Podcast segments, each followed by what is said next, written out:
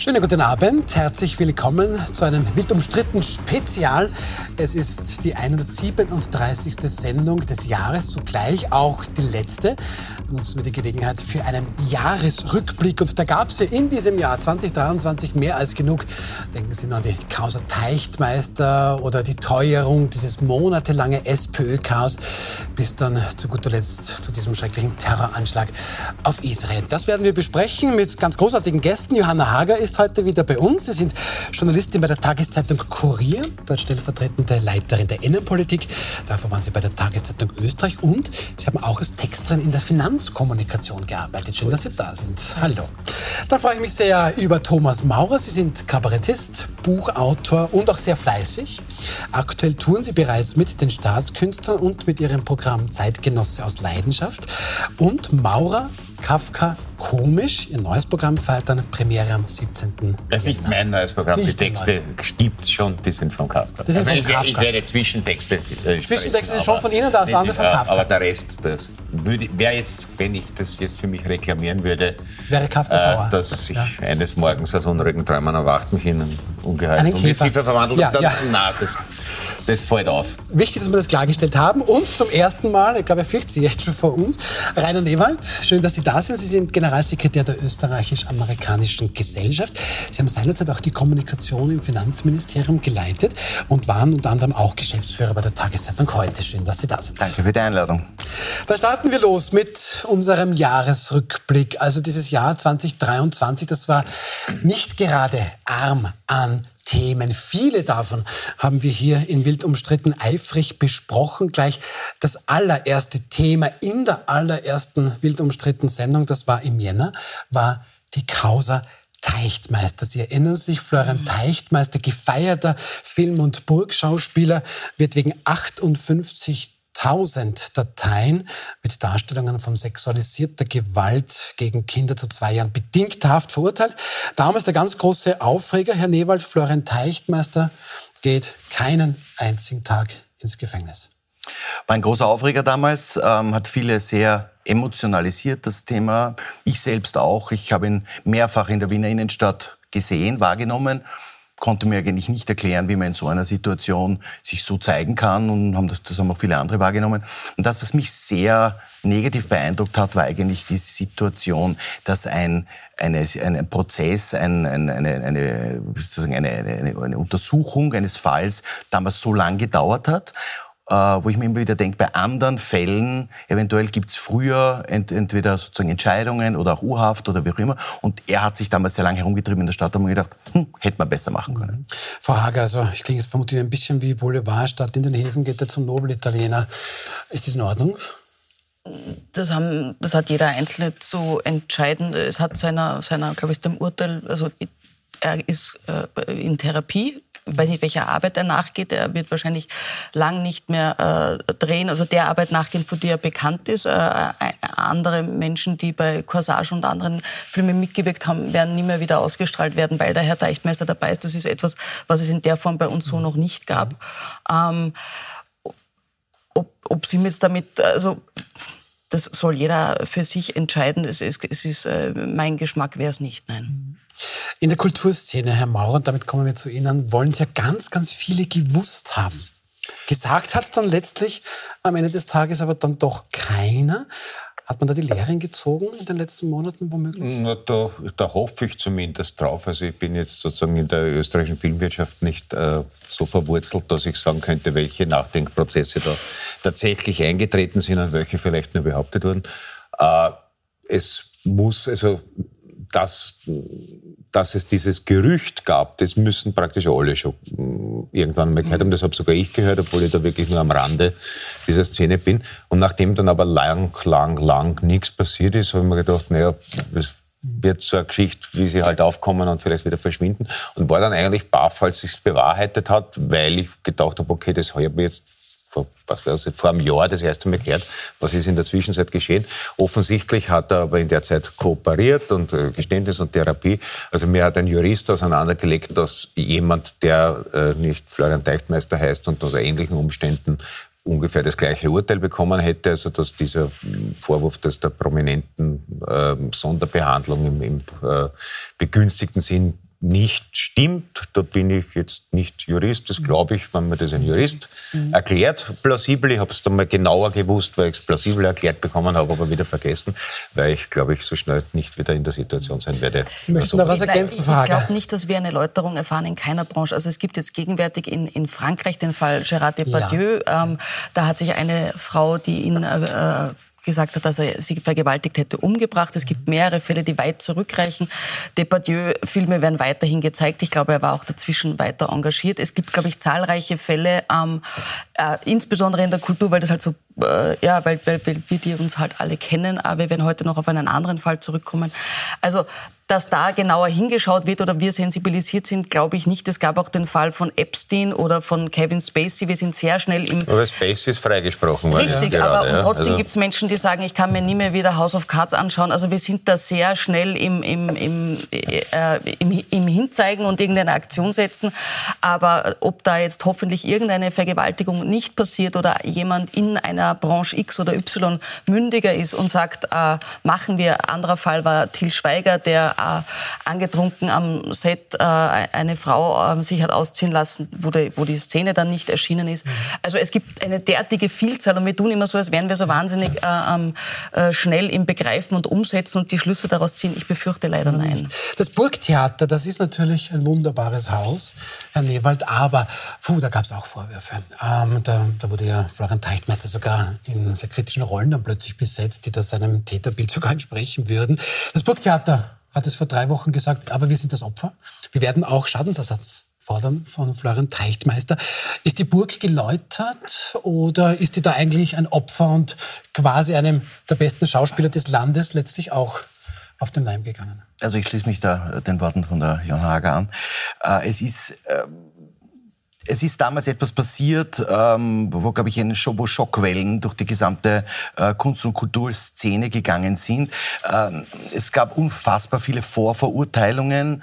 Am Ende des Tages ist es auch zu einer Verurteilung gekommen. Ich glaube, man muss den gesamten Prozess äh, da noch einmal neu denken. Ähm, das Burgtheater hat sicher Schaden genommen unter dem Ganzen, weil er war ein er war ein, äh, ein Gesicht, ein, ein, er war ein Name des Burgtheaters. Aushängeschild, ein Aushängeschild. Ja. Äh, Schadenersatz halte ich jetzt fast ein bisschen zu übertrieben. Die Burg sagt, 76.000 Euro will man da, ja. wegen abgesagten Vorstellungen, neu gedruckte Programmhefte. Ich wusste nicht, dass die kostenlos sind. Und Rechtsanwaltskosten gibt es da auch. 76.000 Euro will man jetzt von Florian Teichtmeister. Gut, das müssen dann Gerichte entscheiden. Natürlich, äh, natürlich. Am Ende des Tages, äh, ich, mich, ich, kann mich dazu jetzt nicht äußern, weil ich, äh, ich, ich betrachte es eher von der menschlichen Komponente, äh, ob dann Gerichte darüber empfinden, ob das Ganze auch einen kaufmännischen Schaden verursacht hat. Das ist ganz offen, das überlasse ich den Gerichten. Ja, ja also den wird es wohl gegeben haben. Und ich weiß es nicht, nachdem die, das Burgtheater ein von der öffentlichen Hand äh, erhaltene äh, Institution ist, könnte es sein, dass es sogar irgendwie praktisch der, in der Verantwortung äh, der Geschäftsführung liegt. So was könnte sein, dass die sogar verpflichtet sind. Könnte mir vorstellen, ja. bin ich nicht in der Materie.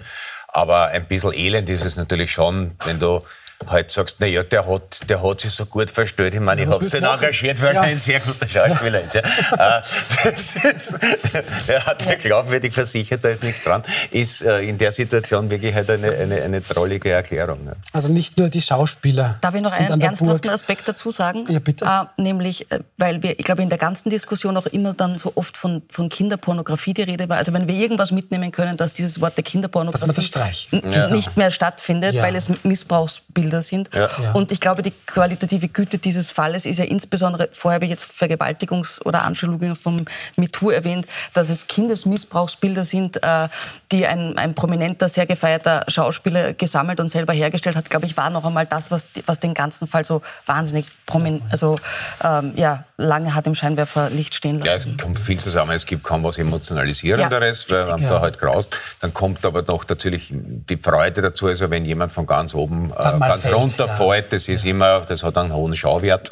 Äh, und, und es konnte natürlich, also wurscht, das war alles dabei. Die FPÖ hat wieder die, gegen die da oben und auf mhm. einmal war der Teichmeister ein Linker, über dessen äh, politische Orientierung ich bis dahin keine äh, Orientierung gehabt hätte. Also da, es war alles, was man so für eine richtige, große mediale äh, Aufregungswelle braucht. Aber ja. wenn wir schon in der hohen Kunst waren, dann schauen wir gleich weiter in die hohe Politik und kommen zu unserem nächsten Thema. Die SPÖ. Sie haben das mitverfolgt monatelang. Dominieren da die Roten die Schlagzeilen des Landes. Zuerst wird aus dem Zweikampf Pamela Rendi-Wagner gegen Hans-Peter Doskozil ein Dreikampf. Der Dreiskirchner Bürgermeister Andreas Babler schaltet sich ein beim Sonderparteitag in Linz. Der gewinnt dann, Sie erinnern sich, Hans-Peter Doskozil, den so heiß ersehnten Chefsessel. Drei Tage später verliert er ihn wieder. Man hatte sich verrechnet. Ja, Thomas Maurer, es ist über ein halbes Jahr vergangen. Andreas Babler, die richtige Wahl für die SPÖ. Jetzt kann man es ja schon ein bisschen bewerten. Das ist äh, schwer zu sagen. Also wenn man den Herrn Dornauer äh, und den burgenländischen Landeshauptmann ja. fragt, äh, dann vielleicht haben die gar nicht gemerkt, dass die Parteispitze gewechselt hat, weil sie einfach mit derselben äh, Gleichmäßigkeit und äh, monotonen Vorhersehbarkeit äh, sich auf die Parteispitze einschießen wie davor was jetzt sozusagen für einen Neustart natürlich jetzt nicht äh, die besten Voraussetzungen sind. Das heißt, ich glaube, man kann den Babler bisher noch gar nicht wirklich beurteilen, weil der äh, noch keine Partei hat, die er führen kann, sondern mhm. nach wie vor einen, einen Sack Flöhe. Die Wiener wirken relativ demonstrativ äh, abseits stehend. Ja? Also der, der Wiener Bürgermeister hat sich aus den, aus den äh, Leitungsgremien zurückgezogen. Das ist natürlich eine, eine Situation, in der kannst jetzt schwer zaubern, weil du hast weder einen Hut noch ein Kaninchen. Äh, die rennen in alle Richtungen davon und dass jetzt handwerklich immer ein paar Fehler unterlaufen sind, sehe ich schon so. Nur äh, in der Situation, ich weiß nicht, wer da die Energie und das Charisma hätte. Ich glaube, wenn du der, der reinkarnierte Napoleon Bonaparte unter diesen Bedingungen die Partei reformieren müsste, hätte er auch der sie blogen. Ja, aber, aber in, in, interessant ist schön zusammengefasst übrigens, kein, kein Hut und kein Kaninchen, kein, kein Zauberstab. Aber Frau Hager, jetzt ist die Situation, dass in etwa, plus minus, mhm. die SPÖ in den Umfragen dort steht, wo sie vor dem ganzen, ich sage jetzt mal, Theater gestanden ist. Da hat sich jetzt gar nicht so viel bewegt, wie Herr Maurer auch sagt, aus Tirol, aus dem Dazwischen ist es sehr viel vor. besser dagestanden. Also unter der, der Rente Wagner haben sie sich in Richtung, Richtung 30 Prozent ja, gegangen. Stimmt, natürlich. Und da ist, dann der, da ist dann der Zwergenaufstand in den Bundesländern ausgebrochen. Äh, Aber äh, unter, unterm Strich womöglich die ganze Aufregung aus der Spesen aber nichts gewesen, weil man erst recht dort steht, wo man auch davor schon war? Ja, man kann die Zeit allerdings nicht zurückdrehen. Ähm, die Frage, das Problem, das der Herr Babler hat, er kommt im Nationalrat nicht vor, weil er dort keinen Sitz hat. Das ja, heißt, im müssen, Bundesrat, genau. genau. Äh, er kommt aber auch sonst irgendwie nicht vor. Also ich erinnere mich jetzt gestützt möglicherweise an das äh, Sommerinterview im ORF von noch ein paar und er hat es getourt im Sommer. Dann war er plötzlich wieder weg und dann ist die SPÖ mit Dingen aufgefallen, wo sie dann wieder zurückrudern mussten, weil sie draufgekommen sind, dass es nicht besonders äh, gut ankommt in was, der Bevölkerung, mit äh, äh, den Herrn Mateschitz äh, so, ja. ähm, seiner Milliarden irgendwie äh, zu bezichtigen. Wobei ich glaube, das war nicht das war gesagt, das war nicht das Parteilinie, war nicht, nicht sondern... Ey, aber es äh, bleibt halt leider trotzdem dann genau an ja, der Parteipicken, aus, aus der es rauskommt. die Debatte mit dem 32-Stunden-Woche ist dann irgendwie auch abgeebbt in Zeiten, wo wir irgendwie nicht wissen, wo wir die Arbeitskräfte herholen und wenn nicht hier, dann aus dem Ausland. Also ich, ich würde gern irgendwie sagen können, wofür die SPÖ steht, egal wer ihr vorsteht. Allein ich kann es nicht benennen. Kann das der Herr Newald? Ich gehe jetzt einmal aus kommunikationstheoretischer äh, Ansicht davon aus, dass das noch kommen wird, weil wir Aha. werden irgendwann einmal eine Nationalratswahl haben und äh, ein paar Kommunikationsstrategen werden ja dann aber sich doch die Köpfe zerbrechen. Mein, mein Gefühl äh, zur Bubble SPÖ ist das, wie schon vorher gesagt, dass ich, also dieses Auszählchaos haben wir noch in Erinnerung, wenn man mit Freunden, Bekannten, Berufskollegen über das Thema SPÖ äh, spricht, ist das das Letzte, was Sie in Erinnerung haben. Tatsächlich, ja.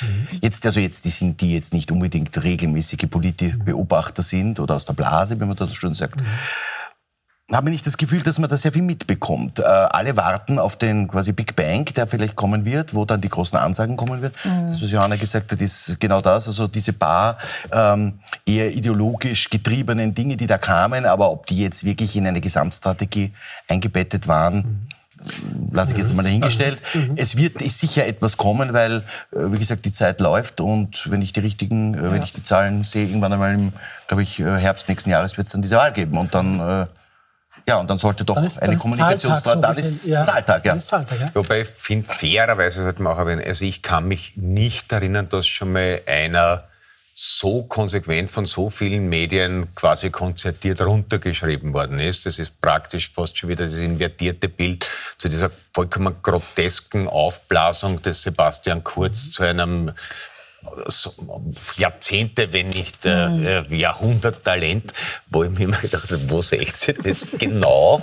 äh, also da ist schon, da, da, da, da, da ist Österreich ist ein kleines Land, der Medienbetrieb ist äh, ein kleiner, alle kennen sie gegenseitig und so wie sich, also es mag auch Inseratengeld und ähnliches mitgespielt haben, aber so wie man sich damals kaum darin, also gegenseitig offenbar darüber übertreffen wollte, noch eine neue, unerhört brillante Eigenschaft am Kurz äh, entdeckt und beschrieben zu haben, so ähnlich äh, gibt es jetzt eine Art Wettbewerb, äh, den äh, Babler als irgendwie umgeschickten muss ich jetzt natürlich ein bisschen die Journalistinnen noch eh an, an Bord holen.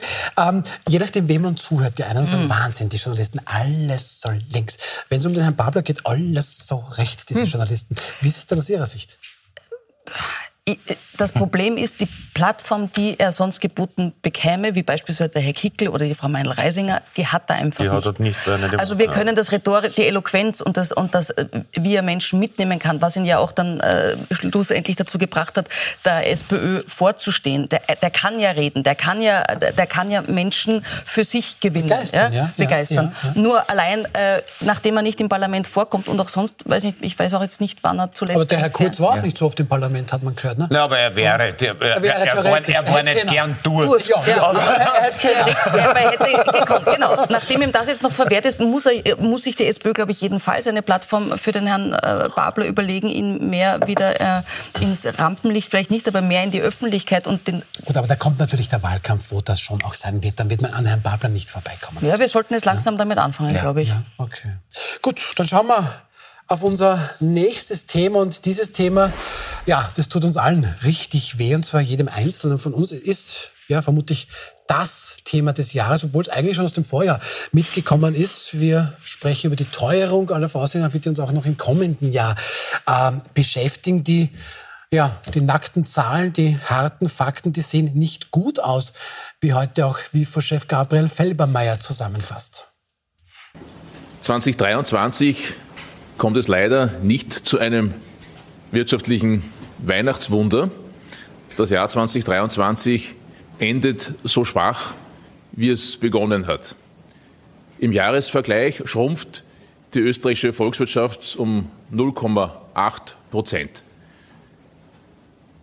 Der Tiefpunkt der Konjunktur dürfte aber jetzt im letzten Quartal des Jahres 2023 überwunden sein sagt WIFO-Chef Gabriel Felbermeier. Und da habe ich jetzt ein kleines Problem. Wenn ich der Bundesregierung zuhöre, der Türkis-Grünen, dann höre ich da, ja, das ist gut geworden, man hat die Kaufkraft mhm. ähm, erhalten. Das sagt an sich auch Gabriel Felbermeier.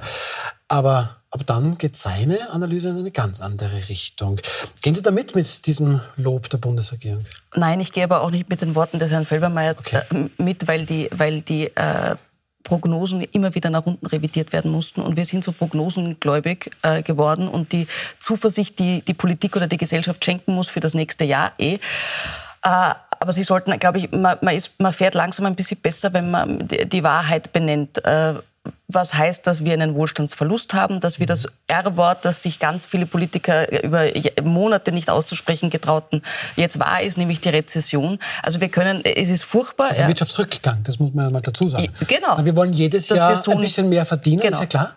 Aber das ist Wachstum. Und jetzt haben wir einen Rückgang. Ja, wir haben aber auch so lustige Worte wie Nullwachstum, wo sich keiner was drunter vorstellen kann. Schwarze Null ist auch toll. ja. aber, aber Herr Newald, bleiben wir noch bei den, bei den Zahlen. Seit 2019, das sind gerade mal vier Jahre, wir haben da eine Grafik, sind in Österreich die Verbraucherpreise um 22 Prozent mhm. gestiegen. Der 2019 ist quasi der Ausgangspunkt, Index 100. Und da sehen Sie, äh, 2023 ist der Index schon bei 122, also 22 Prozent teurer geworden. Wenn es so weitergeht, werden 2025 in nur sechs Jahren die Verbraucherpreise um 30 Prozent um ein Drittel gestiegen sein. Herr Newald, das sieht nicht gut aus, gar nicht gut. Ja, das sieht nicht gut aus, nur ähm, es gibt da unterschiedliche Rezepte dagegen. Es gibt ja auch, ich meine, das ist ja ein weltweites Phänomen. Das ist ja jetzt nicht irgendetwas, was ein Land oder, oder, oder ein Kontinent oder ein, Wirtschaftsraum verursacht hat. Die Ursachen kennen wir alle. Mhm. Begonnen mit der, mit der, mit der, mit der Ukraine-Krieg, mit der, mit, mit der Energiekrise. Das hat sich dann langsam weiter, weiter gearbeitet in die, in, die, äh, in, die, in die Wirtschaftsräume, in die Unternehmen, bis in die, in die Taschen, in die Geldtaschen der, der Bevölkerung. Ähm, es gibt unterschiedliche Rezepte, wie ich gesagt habe. Ähm, manche haben sich als sinnvoll oder gut erwiesen, manche nicht. Ähm, dass, es, äh, dass es nicht gut ist oder dass es sozusagen nicht, äh, nicht, nicht ein weiterverfolgbares äh, Entwicklung sein soll, ist allen klar. Wir haben wir haben, eine, wir haben eine, ein Ziel, das sind diese zwei Prozent, die müssen wir irgendwie äh, wieder erreichen. Nur es, äh, ich habe schon das Gefühl, dass hier ja, die gescheitesten Köpfe irgendwie beieinander sitzen, es, äh, es anzugehen und zu lösen. Nur, nur äh, allein es fehlt mir der Glaube, dass da wirklich äh, das auch möglich ist. Ja, ich habe da nur, ich hab da nur ähm, ähm, ähm, ähm, Herr Mauer, die Inflation ist, und Sie haben natürlich recht, das sind äußere Faktoren, Russlandkrieg, ähm, Corona-Pandemie, aber dennoch ja, Energiekrise ja. natürlich. Aber andere Länder kommen dann spannend Nämlich durch. auch welche ja. in der Europäischen Union, die genau. insofern jetzt äh, gleiche Währung hätten und, und sehr ähnliche Voraussetzungen. Es ist halt bei uns so, dass die äh, Regierung oder in dem Fall, weil die Wirtschaftspolitik liegt halt bei der ÖVP, äh, beschlossen hat, äh, dem, den Kauf, die Kaufkraft durch Gelddrucken zu erhalten, wo ich mich erinnern kann, dass damals die Ersten schon gesagt haben, das wird eher inflationstreibend sein, wenn man sehr viel kann. Also ich bin jetzt wirklich kein Nationalökonom, aber das erscheint mir, äh, habe mir auch gedacht, ob das gescheit ist. Aber wenn man das gemacht hätte, was zum Beispiel Spanien, Portugal gemacht haben, die sehr viel besser durchgekommen sind, nämlich äh, eben ähm, Preisobergrenzen mit Deckel, nämlich gleich, nicht irgendwann einmal halbert, äh, dann hätte man sich halt mit der eigenen Klientel ein bisschen angelegt. Und das wollte in der Volkspartei offensichtlich niemand. Und äh, die Alternative war aber offenbar nicht die, die funktioniert hat. Also da muss man sagen, ja, die äh, Wirtschaftskrise ist eine, eine globale und der Ukraine-Konflikt ist, ist niemandem aus unserer Regierung eingefallen. Äh, die Totalabhängigkeit von äh, russischem Gas ist allerdings auch schon Frucht dieser und mehrerer Vorgängerregierungen. Äh, aber besonders brilliert, muss man sagen, in der Inflationsbekämpfung kann man wirklich nicht sagen, dass wir haben, da haben. mega Staatsschulden und Megateuerung. Ja. Immerhin. Das also, Beste, das, das Beste. Das Beste also, so gesehen, also besser irgendwo Spitze als nirgendwo. Gut, ähm, dann schauen wir ein bisschen weiter auf unserer Timeline. Ähm, Sie erinnern sich, Ende Mai macht ein mutmaßlich riesiger Skandal die Runde gegen Till Lindemann. Das ist der Sänger der mit Abstand erfolgreichsten deutschen Rockband Rammstein. Werden schwerste Vorwürfe erhoben. Gleich mehrere Frauen berichten von sexuellen Übergriffen, teilweise backstage. Sogar die Rede von Drogen ist, ähm, auch da ist die Rede davon. Teile der Politik fordern für die Wien-Konzerte sofort Absagen und oder Schutzzonen für Frauen. So, Ende August wird dann unterm Strich auch das letzte Ermittlungsverfahren gegen Till Lindemann eingestellt. Der 60-Jährige weilt gerade überglücklich, wie es heißt, in Paris mit seiner 20-jährigen Freundin Frau Hager. Klingt das alles nach einem klassischen Fall von wirklich sehr, sehr lauter Vorverurteilung? Nein. Nein. Nein. Sondern? Nein, ich, also ich, ich, hielt die Debatte damals für relativ verlogen. Ich glaube, seitdem es Rock'n'Roll und, und, und Backstage-Bereiche gibt. Äh, Gibt es Lindemanns? Nein, das nicht. Aber da, man weiß, glaube ich, als Fan, wenn man da hinten nach, nach hinten geht und die Nähe sucht, ähm, da sind ja auch schon Liebespaare daraus entstanden, dass das so missbraucht wurde, über, über, über Jahre missbraucht wurde, dass da wieder, jetzt sind wir wieder bei der Mündigkeit und ob Branchen daraus was lernen. Mhm. Ähm, ich befürchte auch diesmal, nein, es war ja auch während dieser ganzen Prozess und wenn da ein Vorhalt nach dem anderen kam und die Hallen waren trotzdem voll, ich glaube in Wien war es zweimal, zweimal hintereinander. Zweimal oder? an zwei Tagen und also, ausverkauft. Ja. Gut, dann hat der Herr Lindemann, glaube ich, nachher noch ein Soloalbum rausgebracht, jetzt, wo er, glaube ich, wahrscheinlich eine Armee an guten guten Anwälten und Medienanwälten äh, bestellt hat und wahrscheinlich man sich bei dem einen oder anderen auch außergerichtlich geeinigt hat, feiert die Bildzeitung jetzt den Mann, den Sie vorher nach unten geschrieben haben, wieder nach oben und wir freuen uns, dass er mit einer 20-jährigen äh, Auflauf ist. Ja. Aber war da jetzt aus, aus, Ihrer Sicht was dran oder ist er einfach nur reich genug, dass der diese Vorwürfe wegkriegen konnte? Das habe ich, ich glaube, dass, diese, dass an den Vorwürfen natürlich etwas dran ist, ja. nur, ist nur, dass wir in einem Zeitalter leben, wo, wo viele Dinge dann sich nicht äh, vor, oder bei Gericht lösen, äh, natürlich mit Vorverurteilungen verbunden sind. Äh, der eine wird verurteilt werden und äh, in, dem, in seinem Fall hat er, äh, ich glaube, die richtige. Okay, also das heißt, Herr Ewald, strafrechtlich kann man ihm nichts nachwerfen, moralisch aber sehr wohl. Ja, schon, aber äh, das ist die, die berühmte Geschichte äh, mit, äh, mit, mit, also im Zweifel für den Angeklagten. Mhm. Es haben die Behörden einfach damals, äh, wenn man das ein bisschen nachliest, äh, schon gearbeitet, aber ich weiß nicht wie intensiv gearbeitet. Es gab doch relativ glaubhafte Vorwürfe, die da an ihn herangetragen wurden. Von mehreren Frauen? Von mehreren Frauen. Ähm, es gibt doch noch sowas wie einen Rechtsstaat, also ohne jetzt den Herrn Lindemann zu verteidigen, aber es ist einfach nichts rausgekommen. Vielleicht mhm. war die Suppe zu tun, ich weiß es nicht. Äh, die Frau Hager sagt auch dazu, ich meine, vielleicht ist es irgendwo in dem Bereich so, dass vielleicht auch die Groupies, die dann da sind, vielleicht sich gern auch in so einer Rolle sehen. Äh, ich weiß es nicht. Umgekehrt äh, sage ich, only bad news is good news. Also Vielleicht hat er sogar profitiert von dieser Geschichte. Mhm. Lässt sich heute feiern, geht durch äh, Berliner, glaube ich, Berliner Innenstadt. Äh, mit in, seiner, in Paris war er heute. Paris war seiner, heute, aber gestern noch in Berlin. Freundin, und, ja. äh, und lässt sich dann mit der neuen Freundin abfeiern, also, äh, als ob nie was gewesen wäre. Ja. Kartoffelauflauf gegessen, hat die Bildzeitung ja. berichtet. Gut, dass wir das wissen. Aber Herr Maurer, jetzt ist es da, wenn man ähm, mit Frauen spricht, gibt es da ein Machtgefälle, das oft wirklich, wirklich sehr, sehr steil ist. Da ist jetzt der große Star, der sich richten kann, der hat die mhm. Anwälte. Ja, und klar, moralisch, aber strafrechtlich kriegst du mich halt nicht. Denken Sie, ist das hier so ein Fall? Äh, ich habe diese, diese Untersuchungen dann nicht genau genug äh, verfolgt. Für mich wäre also moralisch die Geschichte, also ob das kann man, das kann man hm, persönlich unsympathisch finden oder nicht. Im Großen und Ganzen bin ich der Auffassung, was äh, Erwachsene freiwillig miteinander vereinbaren, äh, ist in Ordnung. Mhm. Äh, die Vorwürfe, die da waren, waren allerdings äh, eben auch K.O.-Tropfen und ähnliches Zeug. Das scheint sich einfach also wir dürften auch die Zeugenaussagen gefehlt haben, da fällt mir jetzt ein bisschen das Detail. Aber offensichtlich ja. hat das, war das zumindest nicht zu belegen. Ja.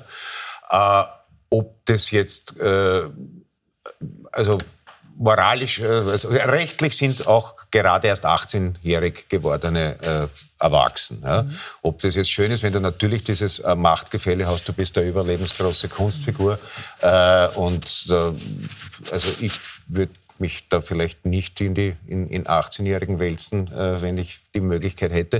Äh, aber ich, das kann man unsympathisch finden. Ich finde Rammstein eine relativ langweilige Band und vor allem die Lyrik vom Lindemann ist halt wirklich äh, schauerromantischer Sexualkitsch. Das ist ganz, ganz übel. Mhm. Äh, also vielleicht die Lehre war, was für ein wahnsinnig schlechter Dichter er ist.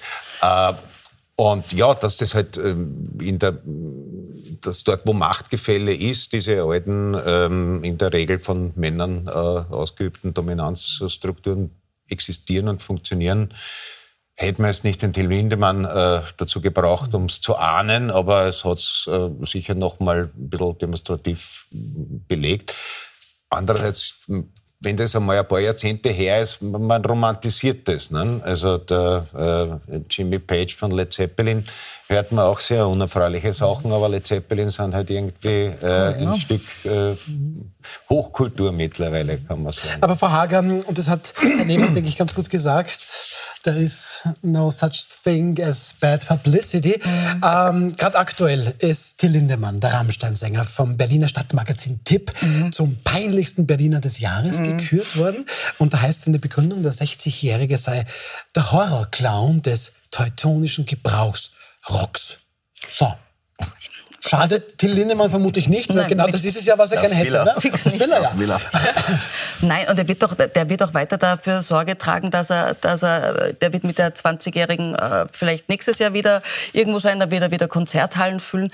Äh, auch allein der Umstand, dass wir jetzt über ihn reden, ähm, das, das wird, ich glaube, der hat vielleicht eine Punze, aber ich glaube, das, das wiederum gefällt dann auch jenen, die vielleicht wieder zu Rammstein-Konzerten gehen, wenn es denn wieder welche geben sollte.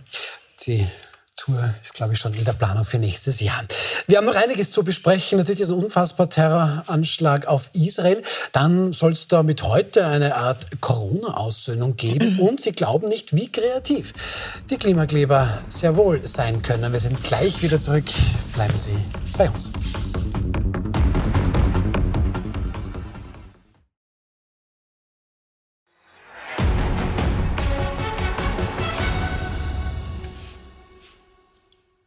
Willkommen zurück bei dem wild umstrittenen Spezial, der 137. und letzte Sendung des Jahres. Wir machen einen kleinen Jahresrückblick. Wir haben schon gesprochen über die Teuerung, über das SPÖ-Chaos haben wir schon gesprochen, auch die Causa Teichtmeister und schauen jetzt zu ja, einer Katastrophe. Das kann man anders gar nicht sagen. Zumindest aus israelischer Sicht. Am Morgen des 7. Oktobers geschieht dort das Unfassbare. Hunderte Terroristen der radikal-islamischen Hamas fallen aus dem Gazastreifen in Israel ein und massakrieren dann dort alte, Kinder, Frauen, Partygäste eines Musikfestivals. 1200 Menschen sterben, Hunderte werden verletzt. Herr Newalds, vor ziemlich genau zwei Monaten, also zwei Wochen nach diesem Anschlag, fast drei Wochen, beginnt dann Israel mit seinem Gegenschlag. Die israelische Armee, eine der mächtigsten der ganzen Welt, ähm, ja, dringt in den Gazastreifen ein. Zigtausende Gebäude sind dort zerstört, hunderttausende Menschen vertrieben worden. Internationale Organisationen sprechen von Tausenden zivilen Opfern, fordern ein Ende der Gewalt. Ja, und alles diskutiert über die Frage, wie weit darf Selbstverteidigung gehen?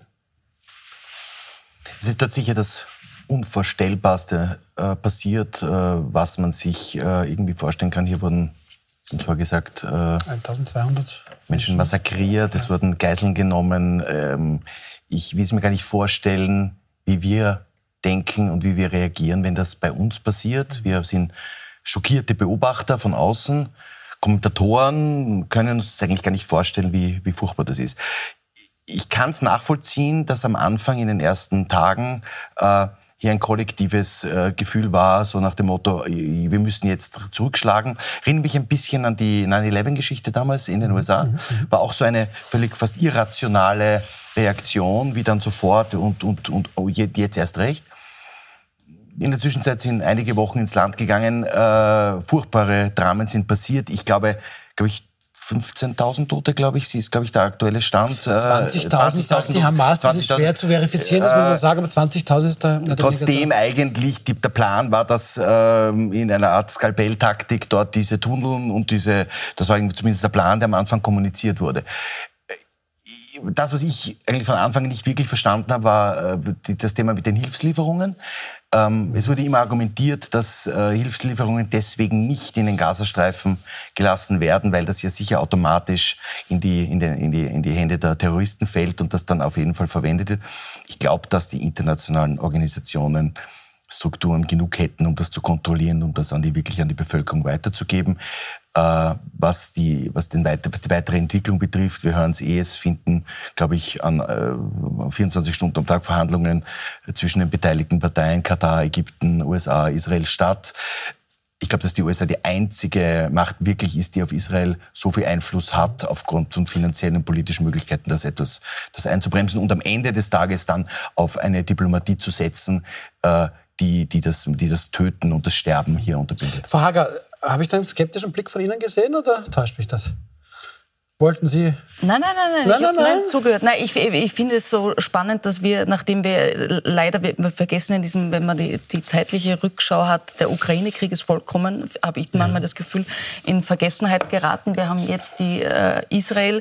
Wir sind immer recht äh, schnell in dem, wo, wo was hingehen soll und müssen uns allerdings in Geduld üben, denn das wird sich jetzt nicht so schnell äh, widerlegen, wie wir das möglicherweise dachten, so wie wir bei der Ukraine auch dachten. Vielleicht wird sich das irgendwann befrieden. Ich glaube, wir haben es zum zum ersten Mal, so wie wir auch hier sitzen, damit zu tun, dass wir zwei Kriegs- und Krisenherde haben, deren Ausgang wir nicht abschätzen können, aber deren Auswirkungen wir haben. Also das eine war bei der Ukraine der, ähm, die, die, die, Energie und auch die Menschen, die, die bei uns sind, also in Wien oder anderswo sieht man auch ukrainische Kennzeichen, weil Menschen einfach bei uns äh, bleiben werden. Und was äh, diesen wahnsinnigen Konflikt in Israel betrifft, so haben wir es mit einem Antisemitismus zu tun, über den wir allerdings jetzt gegenwärtig auch nicht mehr sprechen. Der war am Anfang da und da gab es Übergriffe und jetzt ist es Aber wieder. Darf ich da nochmal, darf ich da Ja. noch mal, ähm, auf das möchte ich unbedingt kommen, das ist ein wichtiger Mhm. Punkt, den Sie hier sagen, Frau Hager.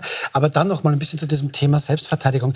Ähm, Thomas Maurer, jeden Tag fliegen nach wie vor Raketen auf israelische Zivilbevölkerung, Ja. die werden dort abgewehrt.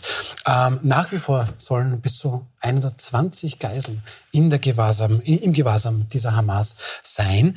Ähm, John, es wird aber ständig von Israel gefordert, hier erstmal bitte schon aufzuhören. Warum fordert man dann nicht die Hamas auf? Die können nicht gewinnen, die werden nicht gewinnen. Ähm, warum sagt man nicht so, lasst die Geiseln frei? Ähm, und ist nach wie vor auch ein Österreicher? Ich vermute, dass man die Hamas deshalb nicht äh, auffordert, weil die meisten Leute, die es halbwegs einschätzen, wissen, dass das ein, ein, ein Todeskult ist, ein, äh, wo das Märtyrertum und das heilige Blut äh, im Zentrum einer wirklich geistesgestörten äh, Ideologie stehen.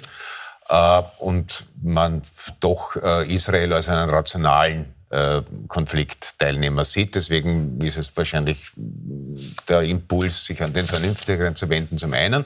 Zum anderen ist tatsächlich der manifester Antisemitismus mit im Spiel. Äh, Und das Dritte ist halt, dass tatsächlich, also mir liegen jetzt natürlich auch keine, ich weiß nicht mehr wie alle, die halt Zeitung lesen, aber äh, die Frage, wie weit die Selbstverteidigung gehen darf, stellt sich natürlich jeden Tag äh, dringender oder wird konkreter. Es gibt ja auch innerhalb Israels im Gegensatz zumindest soweit man es wahrnehmen kann, äh, zum Gazastreifen, äh, eine starke Bewegung äh, gegen diesen Krieg oder diese Form der Kriegsführung. Äh, man darf nicht vergessen, dass der Herr Netanyahu äh, eigentlich wieder in der Donald Trump-Situation ist. Also das, der hat äh, halt immer gegambelt und sich hat jetzt mit diesem teilweise wirklich der hat Faschisten halt jüdische Faschisten in der in der Regierung um sich zu halten, weil er ansonsten ihm schlicht und ergreifend äh, eine sehr langjährige Haftstrafe äh, droht und der Herr Netanyahu in einem Alter ist, wo praktisch jede Haftstrafe lebenslang ist. äh, und das äh, versucht er sicher jetzt auch noch mit einem besonders äh, machohaften, äh, besonders robusten Auftreten und mit äh, rhetorischen Bezug aufs Alte Testament und, und, und sonst etwas. Also äh, das ist aus jedem denkbaren Blickwinkel unglaublich ungünstig. Äh, ändern dran kann eh nur, ich denke, die Kombination aus, aus, aus amerikanischem Druck und äh, innerisraelischem äh, Druck könnte nur die Strategie irgendwie ändern dass das gleichzeitig, wenn du in, in so eine Situation reingehst, wo du praktisch nur Häuserkampf hast, ja, äh, wo du äh, einen Gegner hast, der nicht uniformiert ist, der jederzeit aus jeder, äh, also Den das weiß man, die, die hat, Hamas ja. tut das. Ja, wenn du, wenn du einen Trupp Zivilisten irgendwo raus eskortierst, kann es sein, dass einer von denen plötzlich äh, das Feuer eröffnet oder eine Bombe zündet. Äh, das heißt, dass man im Zweifelsfall jetzt militärtaktisch lieber zuerst einmal mit äh, Luftwaffe und Artillerie reingeht, ist verständlich. Aber natürlich ist die Frage, wenn das denn stimmt, dass es 10.000, 15.000 Tote sind, muss man irgendwann mal sagen, äh. Vielleicht ist ist es ja. nicht, auch wenn der Herr Netanyahu versprochen hat, jeden Zentimeter Tunnel zu zerstören, vielleicht äh, ist es nicht gescheit. Herr Newald, kurz noch bitte. einem ganz kleinen Replik darauf. Ich habe auch irgendwie das Gefühl, wenn man ihm zuhört bei seinen Ansprachen, die ja da täglich mehrfach stattfinden, dass er immer mehr ein bisschen isoliert ist. Also ich weiß es nicht, wenn man, wenn man das vergleicht mit den Ansprachen, die er am Anfang gehalten hat, um das zu rechtfertigen, diesen Einsatz. Äh, jetzt steht er da und äh, durchhalte Parolen und er wird weitermachen, egal was da passiert, setzt sich über UNO-Resolutionen hinweg. Also irgendwann einmal ist schon der Punkt da, wo die Weltgemeinschaft eigentlich ihn jetzt irgendwie einbremsen muss und sagen, Ich glaube, was die okay, Welt- Und man darf nicht, Entschuldigung, man darf nicht vergessen, dass der Herr Netanyahu derjenige war, der teilweise auf die Hamas gesetzt hat und die protegiert hat, weil er sozusagen wollte, dass es keine keinen palästinensischen Ansprechpartner gibt, sondern zwei, wo man dann sagen kann, ja, mit wem soll ich verhandeln. Ja. Und das also, ist alles gut. Und das Aber wissen die Ich möchte Israelis. noch, ich Also möchte, das der- war mir wichtig, weil Frau Hag, Und ja? wir vergessen auch nicht, dass wegen ihm und seiner Justizreform äh, vor, davor Tausende ununterbrochen auf der Straße waren. mit ganz anderen Dingen beschäftigt haben als mit der Oh yes, es ist möglichen Abwehr von Gefahren. Aber weil Sie das eben angesprochen haben, Frau Hager, ähm, wir wissen, dass wir in Österreich natürlich einen ja, systemischen Ja. Antisemitismus haben, an die 15 Prozent laut Umfragen. So, es kommt da aber nochmal dazu ein muslimischer Antisemitismus, da sind wir bei 40 Prozent bei zumindest den Befragten und auch linker Antisemitismus, mhm. wo es teilweise schon in die Akademien reingeht. Das sieht man jetzt in Österreich aus oder wie bekommt man das in den Griff? Na, wir müssen einfach nur immer dranbleiben und darüber sprechen, auch wenn es keine Vorfälle gibt. Und das ist eben, also wir haben jetzt ein neues Gesetz, da geht es darum, dass du Fahnen, wenn du sie runterreißt, was ja in, ja. in der Seitenstättengasse der Fall war, es gab dann so Anlassgesetzgebung und dann stellen wir uns wieder hin und wir haben einen in dem das Fall... Haben gelöst. Ja, in dem Fall sehr verdienten Nationalratspräsidenten, dass überhaupt diese ganze Regierung sich besonders engagiert hat, um ähm, äh, das Gedenken und die Erinnerungskultur äh, hoch ähm, äh, zu halten. Und äh, ich, es ist nur leider das Dilemma, dass wir zwar Schulklassen ähm, nach Mauthausen schicken können und äh, Menschen die Staatsbürgerschaft äh, verleihen können, ähm, die äh, deren ähm, Vorfahren im Holocaust verstorben sind. Allein es bringt nichts. Also es dürfte wirklich irgendwas in unserer Kultur und in unserem Kulturkreis drinnen sein, dass du dieses schändliche, diese schändliche, ich will es jetzt fast schon ein bisschen fast wie Eigenschaft nennen, oder dieses Unwissen nicht aus uns rausbekommst als Gesellschaft. Also ich befürchte, dass wir in zehn Jahren noch genauso darüber reden, wenn nicht sogar anders. Ich glaube, das wird sogar tendenziell, wenn, die, wenn wir nicht ja. da irgendwie eine gesellschaftliche Immunabwehr entwickeln, kollektiv, schlimmer sein, weil das genau. Zeitalter der Social Media, wir stehen immer noch am Anfang. Genau. Wir sind mhm. praktisch immer noch in der Jungsteinzeit genau. äh, von Social Media. Und die, die, je jünger die Leute sind, desto mehr nehmen sie die Welt über diese äh, Medien wahr. Und die steuern die Interessen und die Blickwinkel. Also wir wissen, die alle Algorithmen laufen auf, auf absolute Konfliktzuspitzung. Mhm. Der Daniel Kehlmann hat es unlängst richtig in einem Interview gesagt, wenn du jetzt auf YouTube, äh, bei YouTube kommt eigentlich viel zu wenig vor, wenn wir über TikTok und ja. Twitter reden, wenn du auf YouTube etwas über Landschaftsgärtnerei anklickst und dann nur den Automatismus laufen lässt, äh, dazwischen einen Kaffee machst und äh, einkaufen gehst und wenn du zurückkommst, bist du garantiert bei einer Verschwörungstheorie. Und sobald du bei der ersten Verschwörungstheorie bist, bist du sofort beim, äh, bei, bei, beim weltweiten Judentum und bei den Weisen von Zion. Das geht aber, ruckzuck. Ja. ja. Und das geht, das rennt aber jetzt, das, das, das wird in unsere Kinderzimmer das gekübelt. erst an. Ja. Noch kurz, möchten Sie noch was dazu sagen zu dem Thema? Oder ist da eigentlich schon alles gesagt? ich bin, bin der Meinung, ich glaube, dass das Thema Antisemitismus, äh, das ja ein Jahrhundert, Jahrtausend äh, Phänomen ist, äh, da gehe geh ich mit der Frau Hager, äh, das geht nur mit gezielter Kommunikation, aber von Kindesbeinen an und Aufklärung von an, äh, weil, weil solche Dinge passieren meistens anlassbezogen aufgrund von Konflikten. Mhm. Und wie wir, wie wir sehen, wir haben plötzlich einen Links- und Rechts-Antisemitismus, der ja bisher so nie, nie wahrgenommen wurde, aber der, der jetzt natürlich kommt, dem man aber jetzt wirklich, nachdem hoffentlich dieser Krieg wieder äh, oder diese Auseinandersetzung gelöst ist, dass man dann wieder mit Bildung dagegen Damit arbeitet. vielleicht mehr findet. Ja, gelöst wird es nicht werden. Also ich glaube, von dem, was da jetzt auf beiden auf Seiten äh, an, an, Trauma, an Verletzung, an, an, Trauer und Zorn da ist, äh, daran werden wir Jahrzehnte sozusagen als Weltgemeinschaft äh, noch zu kiefeln haben. Ich finde es ja auch so zynisch. Ja. Nein, das wird... Ganz kurz. Ja.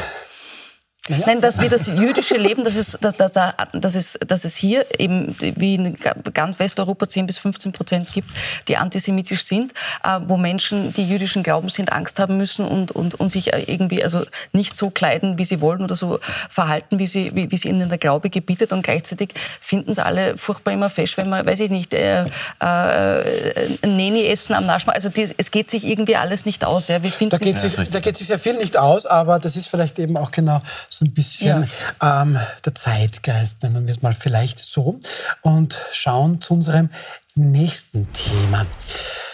Auch Corona ist irgendwie dann doch nicht so ganz weg einmal, weil gut 50.000 Menschen derzeit mit einer Corona-Infektion im Krankenstand sind und dann auch, weil, siehe da, kurz vor Weihnachten, Bundeskanzler Karl Nehammer heute den an sich mit Spannung erwarteten Corona-Bericht der Bundesregierung präsentiert hat und dabei auch durchaus Anlass zur Selbstkritik sieht.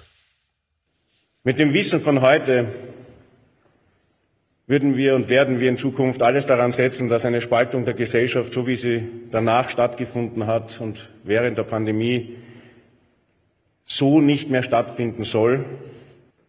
Was es braucht ist, und das ist auch eine Erkenntnis, gerade wenn man einschneidende Maßnahmen trifft, braucht es ein Höchstmaß an Transparenz und Nachvollziehbarkeit, warum die Maßnahme gesetzt worden ist. Ja, klingt soweit eigentlich alles logisch. Thomas Maurer, der Kanzler möchte da offensichtlich ein bisschen Buße tun. Braucht es denn das? Naja, aus Sicht der ÖVP-Wahlstrategen zweifellos, weil äh, die sogenannten äh, Querdenker, äh, die da sich als äh, Kraft formiert haben äh, während der Pandemie, natürlich mehrheitlich äh, der FPÖ zuzurechnen sind. Und diese Spaltung ja jetzt nicht irgendwie von selbst äh, über die Menschen gekommen ist, sondern die wurde ja natürlich von interessierter Seite auch äh, sehr geschürt. Also die FPÖ ist der große Gewinner dieser, äh, dieser Geschichte. Äh, es ist eine Mischung aus, aus, aus, aus Protest und, und Irrationalismus und äh, Wissenschaftsfeindlichkeit, wie in Österreich leider immer einen relativ guten Boden äh, hatte. Äh, das ist ja massiv parteipolitisch instrumentalisiert worden. Natürlich ist auch wahnsinnig viel äh, falsch gelaufen in der äh, im Pandemie-Management. Ein paar Dinge davon sind dadurch zu entschuldigen, weil es eine neue Situation war. Ja, ob man jetzt, wenn so etwas Ähnliches wieder passieren würde, diese unglaublich vielen Tests zum Beispiel in Wien äh, machen würde, die zwar psychologisch fand ich die damals ganz beruhigend, auch für mich selber, aber nachträglich haben sie jetzt nicht äh, unglaubliche, äh, offenbar nichts Signifikantes äh, gebracht. gebracht. Ja. Äh, da kann man nur sagen, sowas passiert, wenn man zum ersten Mal vor einer wirklich extrem herausfordernden Situation steht. Aber wir haben es dann halt äh, doch mit ähm, ziemlich fetten Prozentsatz von, ich weiß nicht, 15, 20 Prozent der Menschen, die ja von der Plandemie sprechen und die diese rührende Idee haben. Es haben offenbar die die, die, die, die Leute in Gaza und Israel, Nord- und Südkorea, alle verfeindeten Nationen dieser Erde haben sich gemeinsam zugunsten von George Soros äh, zu einer Verschwörung zusammengetan, an der mehrere Dutzend Millionen Menschen rein logistisch äh, eingeweiht gewesen sein müssen. Nur Landschaftsgärtner. Ja. aber, aber, aber die Idee äh, äh, ist aber mittlerweile, aber dadurch, dass auch die, wenn die, wenn die hirnsträubendsten Dinge alltäglich wieder auf treten, dann werden sie normal. Ja, aber, das ist, aber dann, dann, ebnet sich der Wahnsinn ein und ja, wird als, ja. äh, als mögliche aber Meinung gesehen. Ich möchte zurück zu dem Punkt, dass das Thema ein bisschen am Köcheln gehalten wurde. ähm, das stimmt schon. In Niederösterreich, als dann die FPÖ ähm, eben in die Koalition mit der ÖVP in Niederösterreich gekommen ist, hat man dann gesagt, nein, man wird das Corona-Strafen auch zurückzahlen. Auch Herbert Kickl hält dieses Thema FPÖ-Chef durchaus am Köcheln. Hat das vielleicht die Bundesregierung übersehen? Dass dieses Thema nach wie vor für viele Menschen wirklich präsent ist? Nein, es ist, äh, es ist natürlich präsent und es ist deswegen präsent, weil das, glaube ich, für alle eine völlig neue Situation war die Pandemie ist ausgebrochen und man hat irgendwie damals das Gefühl gehabt, ähm, irgendwie so der Hühnerstall, alle rennen in, in, alle Richtungen, man muss jetzt irgendwas tun. Man, wenn ich mich erinnere, allein an diesen, äh, Mer, äh, diesen März 2020 damals, wo dann plötzlich aus allen Ecken und Enden irgendwelche Ja und das wird ja, äh, da wird es Medikamente geben und äh, es war so ein, es war so ein Unwissen allerseits, dass dass, dass da Dinge versucht wurden und ich sage immer so ein bisschen, äh, ohne es zu verharmlosen, aber wo gehobelt wird, fallen Späne. Ich glaube, wir haben alle keine Erfahrung damals mit Pandemien gehabt, nämlich weltweit nicht. Und wenn ich eine, gute Sache, eine einzige gute Sache in der Pandemie sehe, ist, dass wir jetzt wissen, wie wir mit solchen Situationen in Zukunft naja, umgehen. Aber Herr Newald und, und Frau Hager, da komme ich zu Ihnen. Wir wissen auch, dass der Föderalismus in Österreich so ah, seine Problemchen hat. Da habe ich es heute recht wenig vom Kanzler gehört. Ja, wie überhaupt das Ganze, glaube ich, eine verschenkte Chance ist. Also wenn es Ihnen denn ernst gewesen wäre, dann äh, mache ich das jetzt nur aus Journalistensicht, ohne wehleidig zu sein. Aber um 13.30 Uhr sowas äh, anzuberaumen, relativ kurz, kurz vor Weihnachten, ja. relativ kurzfristig. Ähm, ich, kann sich, ich weiß nicht, wie es ist, in die Hauptnachrichten setzen, äh, das irgendwo abrufbar machen. Was sind denn die Lehren und Konsequenzen daraus? Wir haben ja jetzt als Nachfolgeerscheinung ähm, dessen äh, von wegen äh, Föderalismus dieses Paxlovid, das äh, äh, als ähm, Corona-Medikament, Corona-Medikament, das auch nicht vorrätig ist, das dann irgendwie in einer einzelnen Apotheke gebunkert ist, wo du dann allein hingehen kannst. Also es ist, äh, es setzt sich doch das fort, was wir, also die Lehre ist genau die Lehre mit Doppel-E, da, da genau nichts ist passiert. Mhm. Und gleichzeitig gibt es wieder Menschen, die sagen, jetzt wäre es aber jetzt fest, nachdem wir jetzt wieder eine Corona-Welle haben, es wären wieder Gratistests, wo wir wieder bei der Teuerung wären. Also irgendwie stringent ist das, was die Regierung hier gemacht hat, nicht. Und so her das Ansinnen gewesen sein mag, finde ich es nicht, in, nicht gut. Und was sie nämlich taktisch äh, da nicht mitgenommen haben. Die Freiheitlichen spielen ja nur mit dem, also nur unter Anführungsstrichen anhand von Corona mit dem Moment, die wollten euch einsperren und die wollten euch im, äh, was aufzwingen ja. ähm, und machen es halt an Corona fest. Das nächste Mal, wenn es die Freiheitlichen an was anderem, an was anderem festmachen. Genau das das also äh, sich dadurch äh, freiheitliche Wählergunst äh, zu holen oder die Menschen möglicherweise wieder gemäßigter zu machen, äh, da halten sie die Gesellschaft, glaube ich, für zu bescheiden in der Oberstube. Also das heißt, verschüttete Milch, das kann man eigentlich auch nicht mehr. Also ich glaube, es gibt sicher einen gewissen Prozentsatz, der, äh, für, der nicht mehr mit Vernunft erreichbar ist. Ja. Also da war, glaube ich, von diesem Auf eins Chef das Interview, wo sie sagen, also oder auch mit der, mit ihrer Strategien mit der FPÖ absprechen, wo er sagt, na, man, es ist schon wichtig, dass man auch die Yeti und UFO und Echsenmenschengläubigen nicht verprellt, weil da gibt es dann zumindest Schnittmengen und die holt man dann zumindest ins eigene Lager. Äh. Aber das sage ich nur, nein, das sage ich nur Stephen P. Hawking, Sie wissen, der gesagt hat, ähm, die Annahme, dass also, niemand im, ja. im Weltall lebt, nur wir, die ist viel kranker, als dass man glaubt, dass jemand dort ist. Das, das ist er schon aber richtig, gesagt, aber das in Area, also ich finde, das, ja. das, das, beste Argument dagegen, dass sie schon da sind, äh, ich glaube, es war äh, äh, Stephen Colbert, der gesagt hat, wenn auf in Area 51 Außerirdische wären, Trump hätte das irgendwem erzählt. Er hätte Fotos herzagt in Mar-a-Lago. Also wenn, wenn, ah, wenn die Amerikaner Belege aber, hätten, aber es zeigt, gut, dann die Corona-Diskussion führt. Ja, ja, die Corona-Diskussion führt. Ich habe gleich noch eine, eine, eine viel schönere mögliche Diskussion. Wir kommen zu unserem abschließenden Thema und je nachdem, wie man auch immer zu ihnen stehen mag, aber die Aktivisten der letzten Generation, viel besser bekannt als die Klimakleber, ja, die sind schon auch Thema in diesem Jahr Jahr gewesen. Die sorgen monatelang für Ärger und für Aussagen wie, ja, ich bin ja eh fürs Klima. Aber wenn der da ist, der vor mir biegt und ich möchte konzentrierten mhm. fahren, nicht gut. Ähm, Frage. Im Rückblick muss man schon sagen, den Klimaklebern ist vielleicht mehr misslungen als gelungen. Gehen Sie damit? Ja, Sie haben, Sie haben einen schlechten Eindruck hinterlassen, um das, äh, äh nämlich nicht mit den Abdrücken, sondern, na, weil das hehre Ansinnen, das Sie haben, vollkommen ins äh, Abseits gerückt ist, weil die Selbstverletzung, den Umstand, dass Sie möglicherweise andere Leute gefährdet hätten, bis hin zu Flughäfen. Ich rede jetzt nicht von den Menschen, die möglicherweise sowieso im Stau stünden und Sie vielleicht mal gedulden könnten, um auf etwas aufmerksam gemacht zu werden. Ähm, und ich weiß nicht, und auch da befürchte ich, dass es eher eskalieren wird. Also der, dieser Aktionismus ist, ist ausgereizt. Ich glaube, dass diejenigen, die der letzten Generation und anderen angehören, andere Mittel und Wege finden werden wollen, um auf sich aufmerksam zu machen. Und das wird dann, glaube ich, noch unschöner, als wir es momentan haben.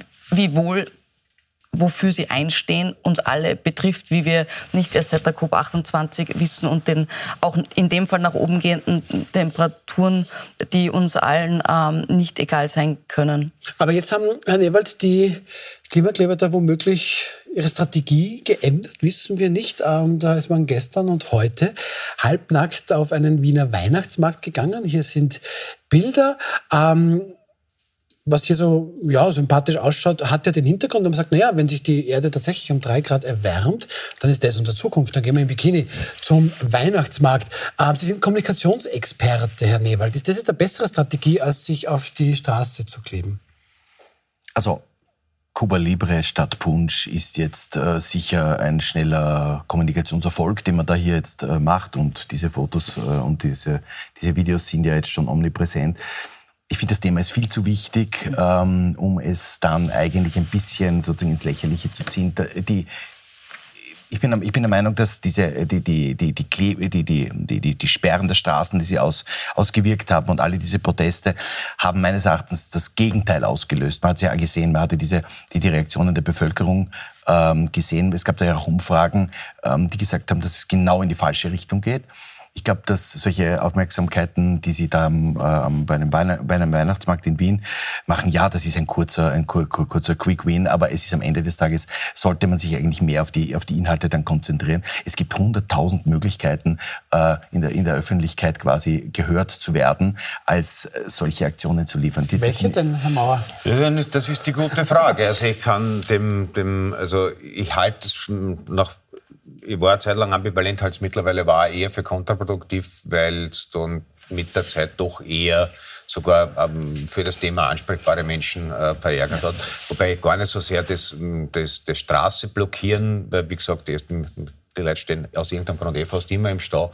Und das hat zumindest noch einen ursächlichen Bezug zum ja. Thema gehabt. Ja. Aber dann so Quatschaktionen wie äh, den Berlin-Marathon behindern oder das Brandenburger Tor orange anmalen, äh, das ist halt wirklich vertrottelt. Und, äh, Jetzt werden auch Weihnachtsbäume in Deutschland Oder Weihnachtsbäume anmalen, ja. Das, ja. Ist, das ist halt... Äh, das ist äh, eh nett und clever, nur damit kommt man auf Dauer eben äh, nicht durch. Es gibt also, ich glaube, die, die, möglich, die tausenden Möglichkeiten, in die Öffentlichkeit zu gehen, äh, erschöpfen sich oft drin, äh, halt was auf Facebook zu schreiben. Also die, wenn du es, wenn du wenn du keine keine Medien hast, keine mediale Plattform, keine Organisation hinter dir, äh, dann ist es gar nicht so leicht in der Öffentlichkeit wahrgenommen wird, zu werden anders. Also ich verstehe schon, die, die, dass man den Protest in der Gangart verschärft hat so wie der Philipp Blom das auch unlängst in einer Sendung gesagt hat, die Suffragetten haben ununterbrochen Straftaten begangen, mhm. äh, weil ja, anders ja. die Aufmerksamkeit nicht erzeugt ja. und wirklich ja. Straftaten. Äh, und irgendwann hatten wir doch das äh, Frauenwahlrecht.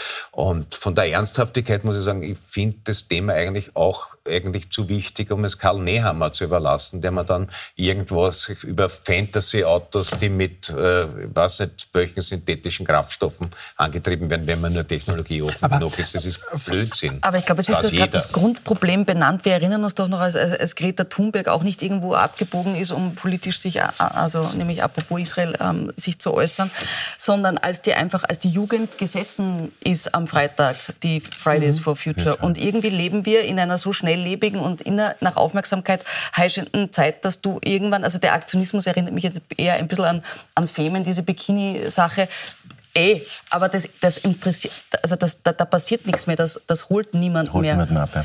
Deswegen entweder, ja. das wird dann, glaube ich, eher noch extremer werden. Aber die, diese Strategie, ähm, genau, das hört man ja oft, naja, aber Rosa Parks und die Suffragetten und, und das klingt aber heute super, jede Straftat, die ich jetzt mache, bringt mich eigentlich dem guten Ziel näher. Ist das nicht eine gefährliche Strategie? Es ist eine falsche Strategie. Oder falsch? Also ich, äh, naja, wie gesagt, beim Frauenwahlrecht hat ja, es wahrscheinlich, wahrscheinlich ein, paar, ein paar Jahrzehnte gespart, um es durchzusetzen. Ja, nein, ich würde also, in, in, Zeit, in, Zeiten der digitalen Kommunikation ist wirklich viel, viel mehr möglich. Und ich möchte noch ein, ein, noch ein Thema einbringen. Es, sind, es ist viel zu, viel zu monokausal, was da momentan kommuniziert wird. Es sind so viele andere Dinge, die in der Klima, Klimadebatte noch eine Rolle spielen, die man sehr wohl kommunizieren kann und auf einer auch eher professionelleren, ich denke jetzt, ich sage jetzt nur ein, ein Thema, die Hochseeschifffahrt zum Beispiel. Ja. Etwas, was überhaupt nicht angerührt wird. Wir reden von Verkehr, wir reden von Straßen. Gibt es hunderttausend Studien, die sagen, was das, das auswirkt. Darf ja niemand so das böse Wort Bitcoin sagen, weil das braucht auch Bitcoin, richtig. Ja. Ja. Also, gibt ja. ja, tausend Dinge. Und ich finde, dass man bei der Bevölkerung, um die geht es ja am Ende des Tages, es geht um, wir wollen ja Leute damit erreichen und Entscheidungsträger erreichen und am Ende Politiker damit erreichen, dass man sagt, okay, man, man, man, man, man, man konzentriert sich auf die wichtigen Themen, äh, dann wird man auch wieder ernst genommen. Das lasse ich einfach so stehen. Das ist dann ein sehr schönes Schlusswort, wenn ich, wenn ich sagen darf. Ähm, ich bedanke mich sehr, sehr herzlich bei Johanna Hager. Ich bedanke mich sehr herzlich bei Thomas Mauer. Vielen Dank auch Rainer Newald. Sie kommen bitte wieder. Also ich glaube, die erste, die erste Sendung haben Sie ganz großartig Danke. gemanagt. Ich bedanke mich auch sehr, sehr herzlich bei Ihnen, dass Sie uns da eigentlich das ganze Jahr über die Treue gehalten haben. Wild umstritten geht jetzt in die Winterpause. Wir sind dann am 8. Jänner wieder zurück, wie gewohnt um 20.15 Uhr. Da kann ich Ihnen jetzt auch schon sagen, wer dann bei uns sein wird. Das wird Sacherchef Matthias Winkler, sein FPÖ-Gestein Andreas Mölz und Profiljournalistin Eva Linsing. Und da darf ich Ihnen und Ihren Lieben ein möglichst schönes Weihnachtsfest wünschen, guten Rutsch und alles, was Sie sich wünschen für das Jahr 2024. Das wünschen wir Ihnen auch. Bis zum 8. Jänner 20.15 Uhr.